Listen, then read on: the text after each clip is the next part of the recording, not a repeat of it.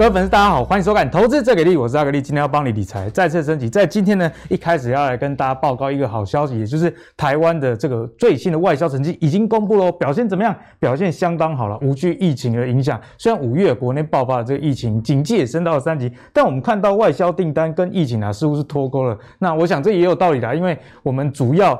都是外销嘛，那这个内需产业是会比较受到疫情影响的一个产业。所以在外销的部分呢、年增率我们看一下，三十四点五 percent，非常非常好哦。那如果你以绝对值来看，因为毕竟去年同期可能基期比较低，所以我们还是要看一下绝对值。外销订单是五百二十三亿的美元呐、啊，哦，那对比今年。呃，前两个月水准来说，诶，也是差不多的一个水准，所以代表台湾的这个产业还是非常非常的好。那如果我们从各产业类别来看，可以看到在台湾，呃，很重要的这个电子产业，这个年增率啊，四十 percent 也相当不错。另外，像一些基本金属，例如说像钢铁啊这些，诶，年增率有九十五 percent，所以普遍看起来，哦，产业面确实的相当的不错。那虽然台股啊在最近陷入一个整理的格局，在挑战前高啊，静观情却这样一个状况，不过根据这个。最新的调查显示啊，股民们大家的信心是如何？这个就是很重要了。产业我们看那个 PMI 嘛，那这个投资的信心，我们就看一般散户的心态是怎么样。现在啊，对未来上涨有预期的人，其实还是比觉得会下跌的人来多。社会觉得会上涨的人呢，是有百分之三十七百分下跌的是百分之三十五。那如果我们再进一步看，你愿不愿意把这个现金啊，或是你的定存跟捏出来哈，给小 K。变啊，之类哦，这个意愿也是有增加的哦，增加的人是二十七 percent，会减少这个意愿的人是二十二 percent，那那其他就是不变啊。不过总体来看啊，现在大家对于台股的信心还是非常的一个足够的。那台股虽然最近受到这个美国。哦，这个可能提前升息这样的影响啊。不过鲍尔不是也说吗？哦，我们不会这么快了，不会因为这个通膨的担忧就过度的提早的升息，所以也激励了像最近的纳斯达克指数哦，一路的往高点去进攻。那台湾也是电子股很多的一个国家，所以到底后续台股该怎么看，就是我们今天讨论重点。首先欢迎今天的两位来宾，第一位是我们的技术分析王子阿信，嗨，大家好，我是阿信。第二位是我们股市贵公子海豚。大家好，我是海豚。好，那先问一下阿信啊？最近这个纳斯达克表现相当不错，嗯、似乎没有畏惧所谓通膨、嗯、超乎预期这样的一个状况啊。所以呢，鲍尔的这个出席这个听证会，不是也说这个压力大家不用过度的担心？那他说的到底是真的还是假的？我们该怎么样看待？我这样讲啊，其实现在联准会有点那种唱双簧的感觉，就是鲍尔他非常的鸽派，非常他知道，像上上次我们录节目就有讲到。那原本上礼拜要开那个 FOMC 会议，结果一开始是大跌，后来鲍威尔出来讲话，一路往上拉，所以他现在非常的鸽派。但是现在联准会的其他官员在认错了，联准会联准会的其他官员也开始放一些鹰派的讯息出来，因为他们觉得说这个通膨不太会像鲍威尔讲的那么的乐观，说哦可能是一个基去年基期比较低的缘故，他们觉得不会。那所以说现在就有两派这样争执。那我觉得说在这个情况下。在未来，我们应该会非常容易看到为什么？因为我这样讲，之后的美国，比如说他们解封了，他们的经济变好了，那是不是也会带动通膨上阵？一定会，一定会嘛，嗯、对不对？所以你看之后的美国的它的经济数字应该是会越来越好。那经济数越来越好，那大家那个诶意见又更更更分歧了。嗯、所以我觉得说这个东西在接下来，现在六月嘛，我相信到年底之前都会一直炒，一直炒，一直炒，炒说到底要要不要现在要不要降低购债规模，嗯、要不要升息？那至于说现在要到底要投资传产类股还是科技类股，对、啊，这个大大家应该是。很想要知道的问题，而且大家已经变了好几个月了。欸、对对对对，像我我我给大家看哈，虽然说大家觉得说只有老人才买电子股，对，我们就是老人。那我这样讲就是说，如果我们把这美国四大指数把它抓出来看一下，道琼它就是传产类股，纳斯达克它就是科技股，S M P 五百我们当零零五零就好，费城半导体就是半导体。好，那我们这样来看一下，如果我们把这四个指数这样抓过来看一下，你会发现唯一一个创高者？纳斯达克。代表科技股的纳斯达克是它是创新高的。你看道琼，道琼哎，怎么好像有一点掉下来了的感觉？在呃今年四月份的时候，大家应该记得，那时候传产类股全部都是一路喷，铜啊、铁啊、钢啊，你知道还有之前讲过台玻做玻璃也开始喷。可以看到当时的情况就是，道琼指数的强度是明显比纳斯达克或者像费城半导体。都还要强，嗯，气势强很多。对，所以说你看哦，如果说你不知道现在要朝什么方向来走的话，那你就可以去看一下美国他们现在谁比较强？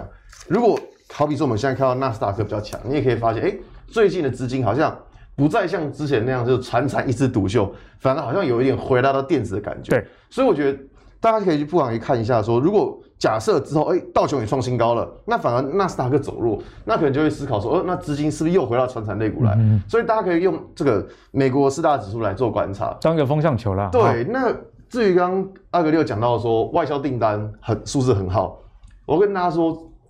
数字烂死了，数字烂死了，烂死了。怎么说呢？我我跟大家讲一下，就是说，我们来我们来看到这个外销订单的，刚刚都讲年增率，其实你现在看年增率是完全不准的。嗯、为什么？因为去年的基期基期比较低，比较低，所以你看年增率是不准的。那大家想知道看什么？要看这一栏，要看月增率啊，月增，要看月增率。你看呢、喔？我我跟大家讲一下，就是资讯通信跟电子产品这两个东西，我们通常会放在一起看。资讯通信，它就类似手机、笔电这种成品。那电子产品呢，它就类似零组件，像什么被动元件啊之类的。那再来光学器材，它就是面板，就镜头之类的。那再来金属，不用说了，破铜烂铁嘛，对不对？然后机械就是我们常听到的工具机。好，那我这样讲，你会发现在这个月的外销订单，谁衰退的最多？资讯通信跟电子产品这两个衰退超多，比上个月衰退超多。所以说。我们看到整体外销订单好像非常的强，但如果你把它抓出来看，你会发现，哎，其实蛮烂的。讲实在话，我我当下看到这个外销订单，我是真的觉得蛮烂的了，真的蛮烂。那为什么会这么烂？等一下再来跟大家解释。所以说，我们在看这个外销订单的时候，先跟大家稍微解释一下说。我们为什么要看这个外销订单？因为你是先接到订单，嗯、你才会出货，对，你才出货，你才拿得到钱嘛，对不对？所以变成说外销订单它会有一点领先指标的感觉，就好比说我们现在外销订单这么烂，你觉得说他们接下来营收会好吗？都没有订单的营收怎么会好？所以说我觉得这个东西是我们现在要来思考，就是说为什么像最近联发科或是台积电。这么弱势的原因，嗯、这个就是我们等一下来讲的讲的东西。那接下来就要跟大家说，为什么这一次的外销订单会这么的烂？对，原因出在哪里？嗯，原因出在这边，中国的手机可以看到，中国手机这是他们的手机的出货量，你会发现五月份的手机出货量超烂啊！阿信上次说看长短，这一看就短了。对，这一看就短，这个一看就短，这个你不用你不用去比。你看五月份的手机出货这么烂，数字都懒得看，看蓝色的就对啊，你看。去年的出货量，去年的出货这么强，今年的出货这么短，嗯、所以可想而知，你想台湾的一些像联发科，或是跟一些中国手机有关系的厂商，为什么最近股价会这么弱？其实大概从这一张表格你就可以知道说为什么了。所以，因为我这样讲。因为我这样，呃，去年的中国手机是卖太好，对，去年卖超好的，去年所以联发科才那么强嘛。对，但是今年可以发现，因为去年的基期垫得太高，所以反而让今年看起来好像没这么强。虽然今年还是成长哦，今年整体来说还是成长，但是可以发现今年就不如去年这么强。嗯哼，这个是在五月的外销订单会衰退的最主要原因。那大家想说，哎，那可是我们看到科技股的纳斯达克这么强，是不是代表说？应该要炒电子股，对啊。但可是你看到这张图，你会觉得说好矛盾哦，好矛盾哦。嗯、那怎么办？我这样讲，手机我们现在最大的是谁？苹果嘛。苹果。对。那大家还记不记得一件事情？苹果在去年出货顺利吗？是非常的不顺利哦，蛮卡的、哦。苹果去年出货是递延到，已经到第四季，甚至到第一季。所以说，苹果的手，苹果手机，他们去年是没有赶上圣诞节这个这个行情。嗯哼。那你去想一件事情。去年因为美国疫情的关系，所以赶不上。那今年美国的疫情目前看起来是趋缓的嘛，所以苹果手机在今年的出货量应该会比去年去年还要增加。对，嗯、好，那我这样讲，这个外销订单五月份的外销订单衰退这么多，主要是因为中国手机那边衰退嘛。那可是这跟苹果手机有没有关系？没关系。为什么？因为苹果拉货主要是在六月份，所以说其实我刚刚讲过。五月份的这一张外销订单，你会发现，哎，数字其实很差。如果你发现六月份的数字还是这么烂，嗯，就要小心了。我跟你讲，那你真的很小心科技股了。嗯、你真的很小心科技，为什么？因为六月份外销订单数字这么烂，就表示说苹果手机可能今年卖不好。嗯，你想啊，苹果手机卖不好，那台湾到底还剩什么？就没戏唱了。中国卖不好，iPhone 也卖不好，中国也卖不好，苹果也卖不好，哇，那你剩什么？什么都没有了。嗯、所以说，我觉得这边大家要要去看的是说六月份。苹果诶六月份的外销订单有没有成长？像之前台积电有提到说，他们在呃三月份、四月份其实都是不怎么样，对，但主要会从六月份开始成长。所以说，如果配合到台积电之前的讲法的话，也可以发现说，哎、欸，那大概可以符合。因为为什么？因为苹果手机主要还是在六月份的时候开始拉货，对、嗯，所以这个时候的外销订单应该是会成长。所以你看哦，这是苹果手机，大家预期到哦，今年第第三季、第四季都会开始成长了。所以如果说按照这个预测的话，会发现，如果说到六月份的外销订单有成长，嗯、就表示说在下半年。电电子股应该还是有旺季的，嗯，就从这个地方来看，所以大家可以留意下半年这个电子股的一个表现啊，没错，好不好？但是也不要看到短期这个纳斯达克的上涨就觉得电子股通通可以买，对，不要像阿信一样啊，比方说看这个手机相关的，那你就去看主要，如果它出口中国，那看一下对岸的这个手机的出货量，没错，对，不要只看着指数去操作，这样是蛮危险的一件事啦。好，那讲完这个资金啊要流向电子股之后，不过也有很多人会反映啊。那节目一直讲那么久了，其实不管是在本节目还是有台节目，还是我看任何财经，大家都说，哎，资金要转向电子的，可是他们电子都只强了一两天，它就软掉了。我觉得有一这个很大原因还是资金的排挤啦。毕竟哦，现在大家还在航海王的时代，以前是货柜航海王，现在是散装航海王，连这个这个这个东碱肥料的，因为它有船，哦，也 也涨停啊，所以可以看出。这个航海这个议题啊，在台股里面到底有多么的热？不过在短线上啊，似乎有受到一点利空消息的影响，那就是大股东们啊，接连的开始申报一些持股的转让。哎，这不禁让人联想到，呃，最近几年啊，比较大的就是国巨哦，国巨在这个大股东申报转让之后，股价从一千三百块跌到。最低大概在两百块左右，跌的真的是非常非常多，所以这个消息一出，大家也非常紧张。比方说，我们看到呃，声浪最多了就是这个台航，台航声浪了一万三千两百张阳明的股票啊，所以消息一出，在昨天，不管是你是什么行的，成蓝的，不管只要你有行的，之前是只要你有行就涨停，昨天是只要你有行就跌停，所以在这样的情况下，大股东卖股是不是代表说行情已经结束了呢？海豚怎么观察这个现象？好，那大股东卖股，大家一定会担心啦，哈，因为前期前期事件才在两两天前才发生嘛，对不对？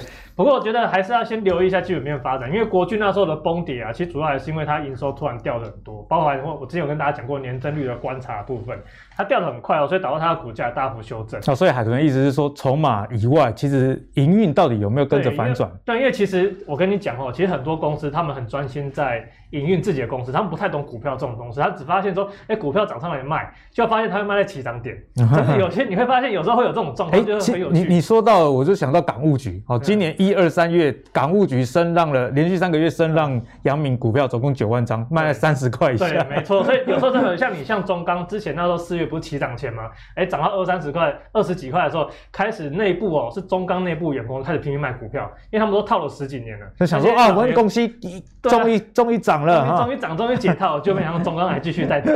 好，所以来来看这个筹码部分，我觉得还是要。关注还是要在公司的发展上面。那当然，我们还是回来讲这航运的部分。当然，短线哈，像这个昨天，就是不能说你有海货有航的就跌停，是你只要有船的，有 船的都跌停。好，那其实主要就是说，昨天一方面是短线的涨幅过大，好像四维航连续拉了六根涨停嘛，对不对？然后阳明、望海、长虹也是拉了乱七八糟，大家都觉得没有看过这种事情，哦，这种船会飞天，哦，船变太空飞天船，对。然后另外大家就说。就是另外就是卖股的这个利空哈，所以短线呢出现修正哦，短线涨多修正跟这个利空双双重的这个利空算是，我觉得修正算是正常啦。那当然说你说要观察到整体的产业状况的话，我是还是跟大家提醒一下，短线他们的确涨得很凶，很棒很赞，大家赚到钱很爽。可是问题是大家是要留意一下哦，就是大家常会会会开始问说，拉回可不可以去做买进？那我觉得说。当然说，在以目前今年来看的话，的确他们目价目标价很难乱七八糟，那 EPS 也是高到吓人。那当然是要留意一下状况，就是说，虽然今年的运价，我也持续说过，说今年就算运价有回跌，但是维持一个高运价应该是。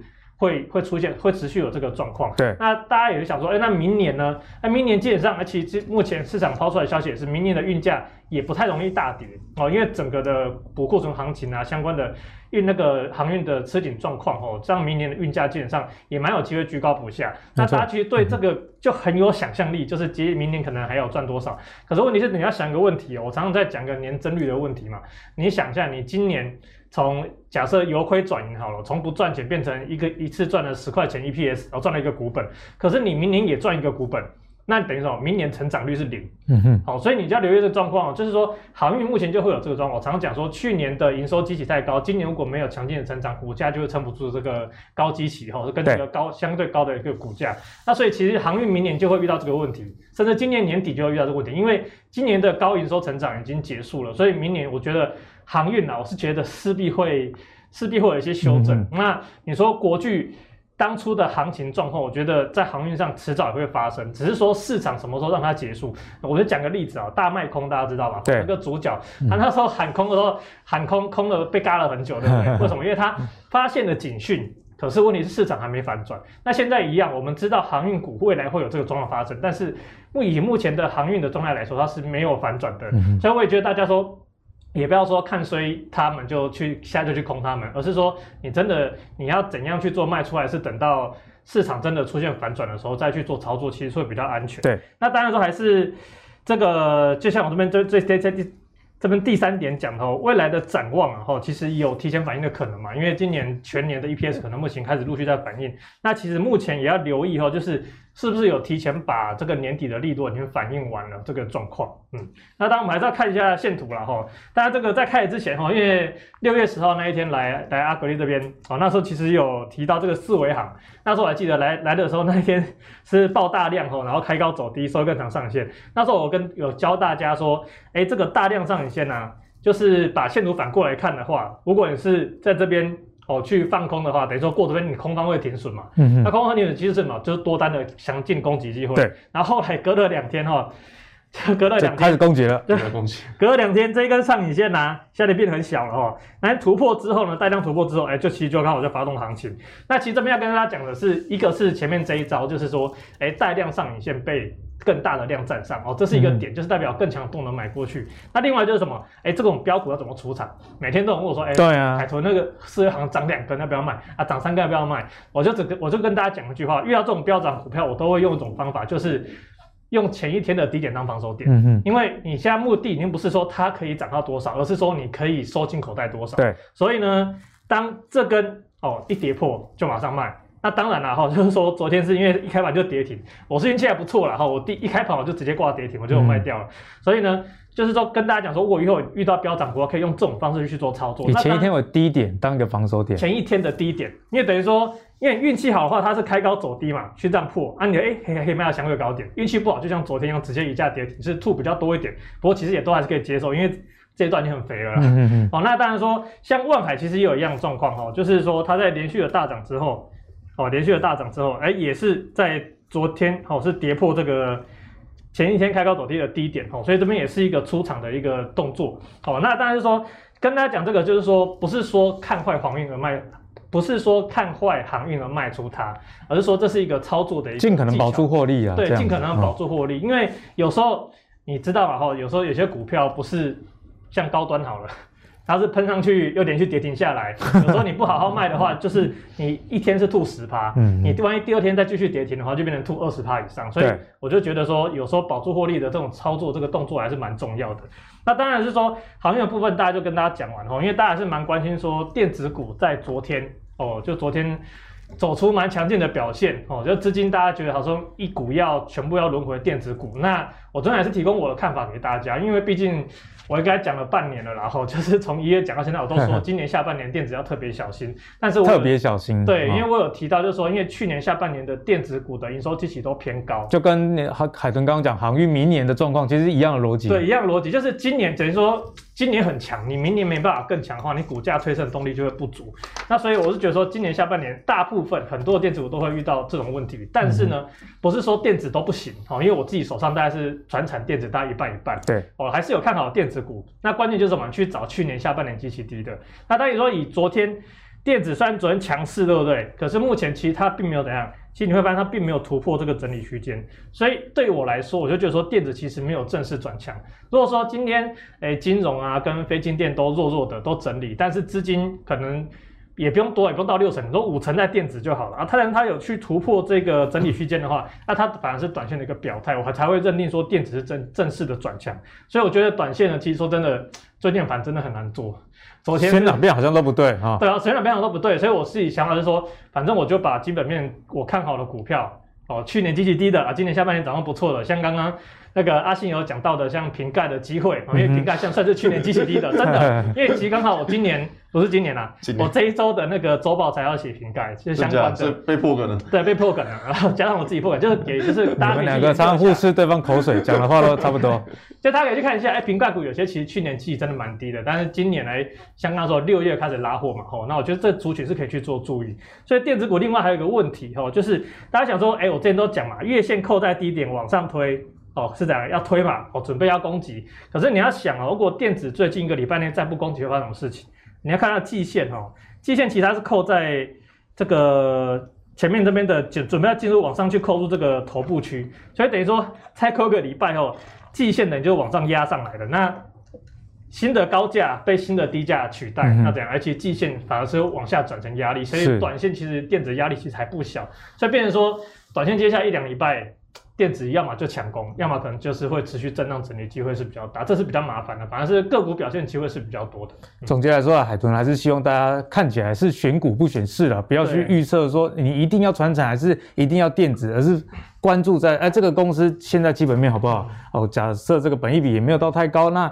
你展望下半年跟去年的下半年相比开始啊，你觉得说去年是一个低基期，那海豚觉得这样也是一个很好的操作策略了，就专注在公司上面，我想这也是蛮好的一个选择。好，那接下来继续请教海豚，就是这个防疫相关的。议题啦，因为从五月中到现在哦，大家已经关到最近已经快闷死了，你知道吗？我最常去的的的地方就是我家楼下的便利商店这样子而已哦，真的是非常无聊啦。但现在又传出说要延长到七月十二嘛，那所以受会于这段时间，比方说远距这个一开会啊，或者是学习啊，所以相关的类股真的是涨了蛮多了。我们特别看到啊。这几波受惠的类股有哪些呢？从宅配、电商、游戏、哦包材，还有空运跟观光，其实呢，这些渴望都有一个受惠的现象哦。那观光大家是预期说，呃，还有更多可能会在解封之后有一个报复性消费这样的。呃，一个可能呐、啊，那最近宅配真的涨蛮多，宅配东在五月就涨了两百多 percent，那另外一家公司这个东升在五月涨一百多 percent，所以这个疫情下，我觉得投资最好玩就是这样，不管在什么时候，永远都有值得去追踪的公司啊。所以现在要请教海豚啊，现在微解封看起来已经近在咫尺了，我们每天确诊人数也下降了，那如果从股票投资上来看，有哪一些是值得去关注？好，其实我这边要说哦，因为这一次的题目我觉得很好，但是如果可以再找我两个礼拜会更好。你现在是骂我们制作人吗？不是不是，因为这个是题材的问题。因为有时候就是那时候在大跌的时候，其实那时候我就已经在想微解封之后，然后还大家记得吗？在礼拜天的时候有两百五十万的疫苗来嘛？其实那时候我在群组里面就会诶跟大家分享说，诶大家可以联想看看啊，那个疫苗来了，你会联想到什么股票会涨？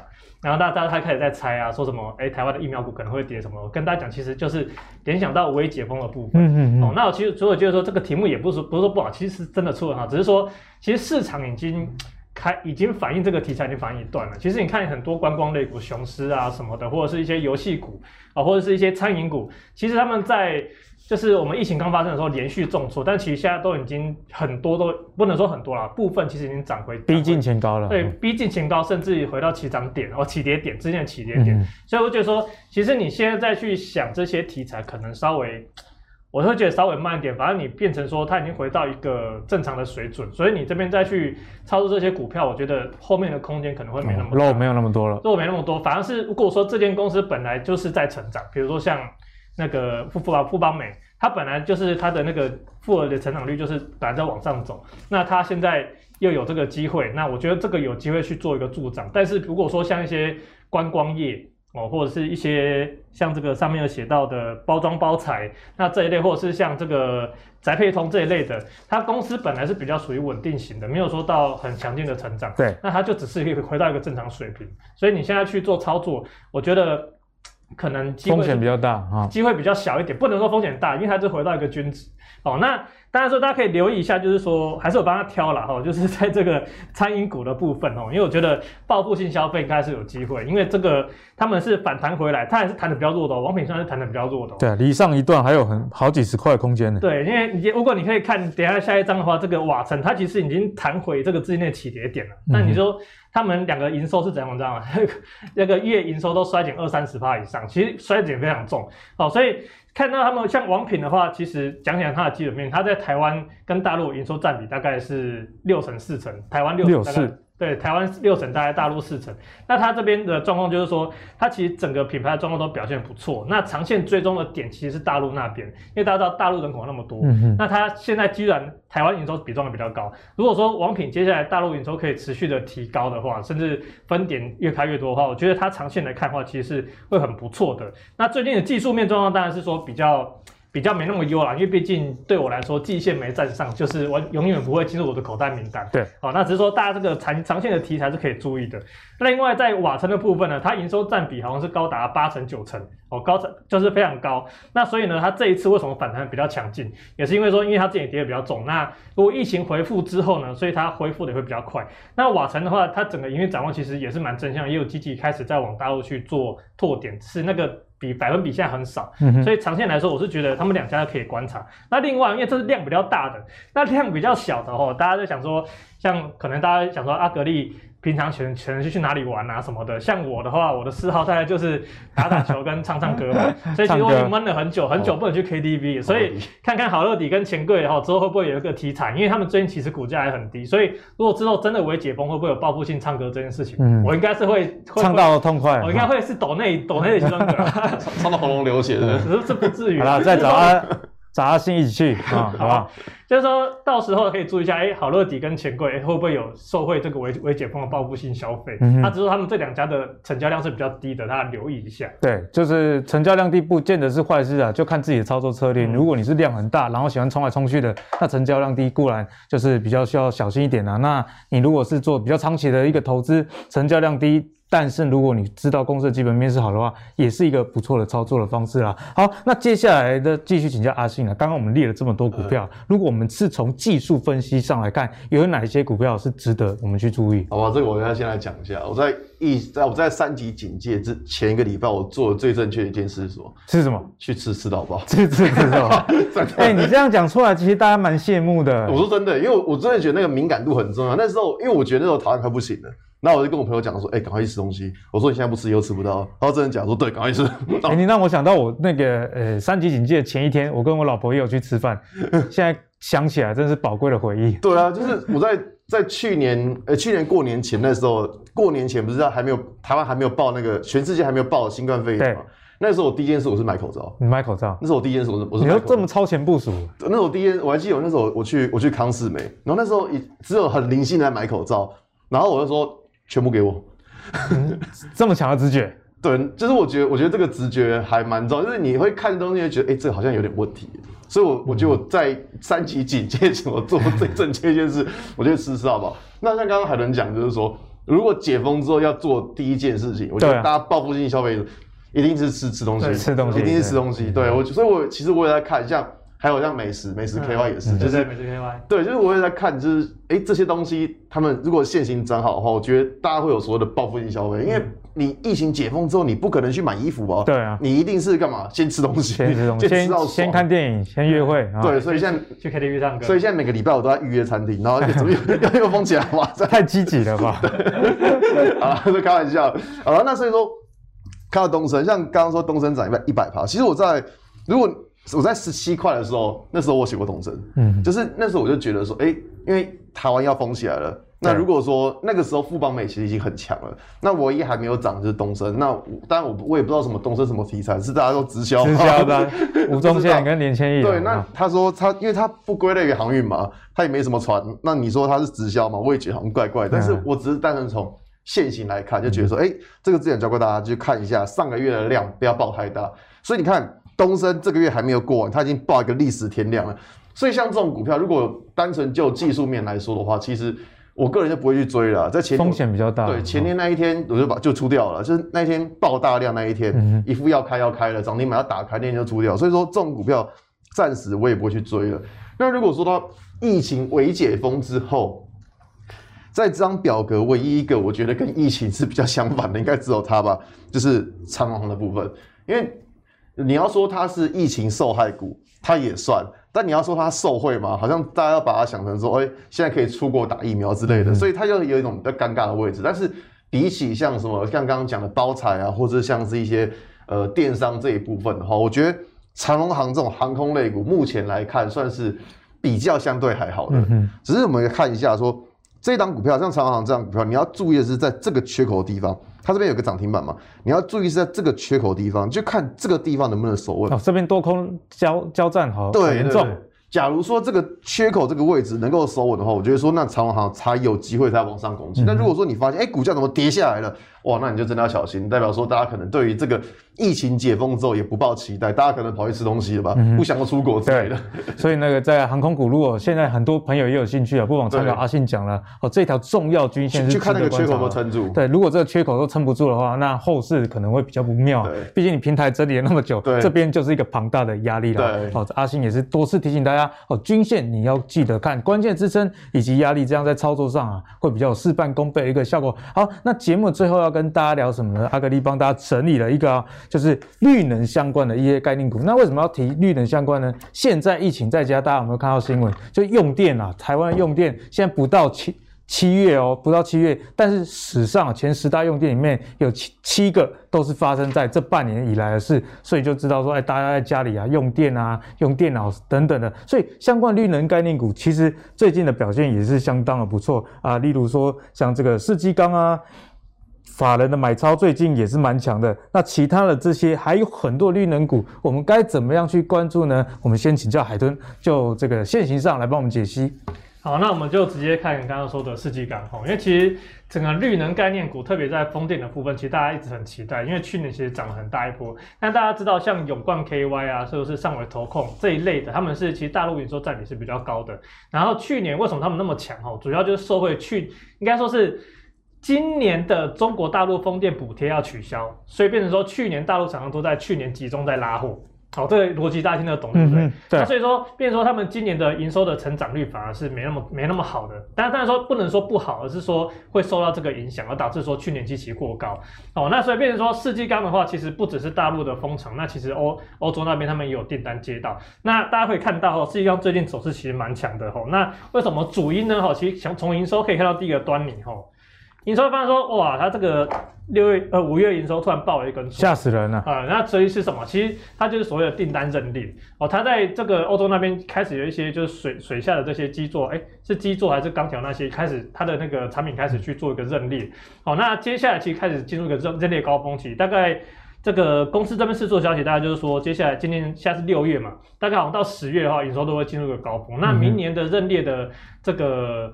工程相关的收入又更多，所以等于说，目前来说，世纪钢已经开始在反映这个利多了。对，好，所以看回来看到线索，哎，它最近开始涨哦，哦，但是大家注意哈，就是因为像这一类的工程，比如说像银建股啊，或者是像世纪钢这种类工程认列营收的哈，他们都怎样？其实他们的营收状况其实上都很早就被算出来了，就是说，除非有意外的变动，比如说像疫情发生导致停工，或者是什么海啸啊、地震什么的，现在他们的营收接下来都不会有太大的变动，所以变成说。世纪钢接下来营收都很好，可是问题是股价有没有可能已经反映了？是说目前从一百块左右已经涨到一百三十五、四一百四十，已经涨了三四十趴。那大家说，我是认为后来后面空间一定还是有，那只是说大家去特别留意一下说后面的线型变化。当然说以这边来说，这个线型是我不太喜欢的，因为看到好像。好像那个 主机板上面的针一样，一根一根 一根的，所以我是觉得说怕它跳针，对，怕就 就是很讨厌了，一堆避雷针呐，怕它下去跪。所以，变成说，如果如果你真的是多对这个绿能相关题材有兴趣的话，我觉得哎，世纪钢是可以考虑，只是我建议你去做个压回的买进，嗯，其实会比较安全一点。等拉回再买啊，对，因为毕竟我觉得它整个接下来展望都还蛮好的。那第在第二档其实是这个台达电的部分，那台达电是全球最哎全球最大的这个电源供气厂商，那。也是台湾首屈一指的这个，人家去年曾经被跟台积电并列台湾省三的这个台达电，那其实它今年的营收展望其实都还蛮不错，明年也都不错，可是它就有个遇到一个问题，就是去年基期相对高。哦，所以它今年虽然说哎整理的蛮不错的哦，不过我觉得说它今年的股价变化幅度可能不会太大，只是。如果说你是要想要，因为它它有做那个所谓的储能设备，因为大家知道嘛，太阳能啊、风电啊，你要转换到你家里电，你一定要有地方先把它储起来，才能去作用，嗯、对，做做使用。那其实台达电在储能设备这一块，也是有去，也去，也是有去做策略。那所以你说长期来说，其实台达电跟世纪钢，我觉得都是不错的长期标的，只是说，诶，操作上可能就不是不是用比较短线或波段积极操作的买法，这个大家注意。那另外和大家很关心的太阳能，我就直接用口说的，因为最近其实也有所谓的。美国要对那个大陆的新疆的那个太阳能厂，其实就是拒绝他们不跟他们买嘛，哈，因为有什么人权的问题。嗯、那大家想说台湾太阳能股到底会不会受惠？因为最近陆续有些太太阳能的利多出来之后又不见了，哦，那我还是要跟大家讲，台湾太阳能产业就是问题很多啦，就是他们那个涨价吃不到，然后成本又上升，好惨哦，真的是真的是状况不太好啦。只是说大家说未来会不会有一些？因为政策的受惠或者什么样的改变，会有一些新的机会。只是我自己目前看，就是太阳能产业最近还是比较偏 产业面还是比较偏弱势一点，它不会是比较不会是我排在前十名的产业。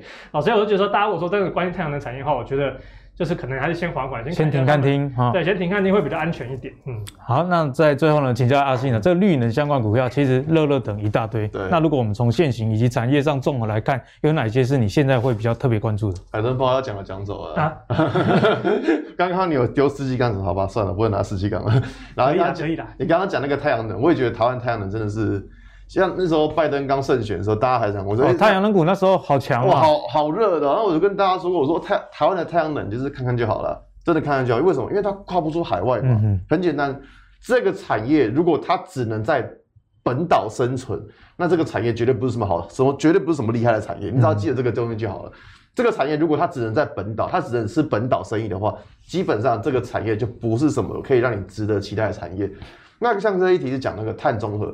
像碳中和，第一个我这样讲，污染最高的一定是发电嘛。对。那第二个在运输，所以说在碳中和的这个题材上，我会把它，因为发电就不用讲嘛，那我会把它放在就是在运输这一部分。所以就从原本的燃油车，然后转到电动车。嗯。像中国大陆他们现在也在做电动公车，因为，电动汽车、电动公车嘛。所以说其实代表说他们也有在朝这个方向来发展。不然雾霾太严重了。对啊，那个那个北京那个城市，真的是雾蒙蒙一片这样子，所以他们现在做这个电动公车，就是为了要降低城市的污染。没错，那所以我们大家也看到，像建和兴，像刚刚海朋有提到说，像世纪港的六月营五月份的营收的确很好，超级好。那我们来看到建和兴，你看到六月营收，其他六月营收也是创新高哦。建和兴的六月营收也是创新高，所以说，呃，在我们知道目前的车用普遍呃都是业绩都还没有出来的情况之下，像这种。领先创新高的股票，反而我会比较注意它，因为你可以看到之前车用是有订单，然后没晶片，所以它也没办法出货。但现在的情况是因为晶片已经开始有点缓解了，缓、嗯、解了。所以说未来的情况之下，会在于说车用的营收可能会开始出现。所以为什么最近几天可以看到，哎、欸，好像车用车用电子很强，对，车用电子其实很强，例如像通志这些啊，对对对对对，就是因为他们现在知道说哦。那个晶片已经缓解，所以说未来是有机会可以出货，看得到也吃得到。对，所以说在建和兴这一块会先看，就是营收已经有先创高的。那同样的，会再来看一下，就是说它的日线图。像现在选股，我觉得一个比较大的方向就是去找比大盘还要强的股票。像大盘目前就是还没有创新高嘛，但是可以看到竞合心的股价已经有创前波新高了。所以说未来会观察一个重点，在说它现在创新高没错，但在之后假如说回撤的时候。它有没有办法去撑住前坡的起跌点？如果办法撑住的话，那表示说，哎、欸，它有撑住，它就有机会再往上去。阿信之前有提醒我们要多次的确认。对对对，那同样的在羽绒这一块也是，它也都也是跟车用相关的，可以看到它也是创了前坡的一个新高，所以变成说像这种已经领先大盘创新高的股票，在最近的我都比较留意说，当股价如果回来测试前波高点的时候，它如果能够撑住。就表示说，它还有再继续向上攻击的力道。嗯哼，像今天的节目呢，两位都分享了很多给我们啊，不管是呃疫情受惠的，或者是说在未来绿能相关的，其实都有蛮多股票值得大家去帮助的。那海豚今天也特别跟大家提醒啊，你看营收的时候你要留意，哎，比方说下半年要到了，先看一下你所研究的产业它去年的下半年状况是怎么样？如果基期很高的话，那今年下半年你不能只看指数说哦，可能电子要好，那你就贸然的去买电子，这样的这个决定太草率了啊。那阿信也多次提醒我们啦，股价其实重要支撑跟压力都是你要特别去留意的，才不会你看了产业觉得很不错，但是刚好买在，比方说它跌破压力了，你去刚好去低接，那这样就不是一个太好的时间点哦。好，那如果你喜欢阿格力的投资最给力的话，别忘了上 Facebook、YouTube 订阅投资最给力。我们下期再见喽，拜拜。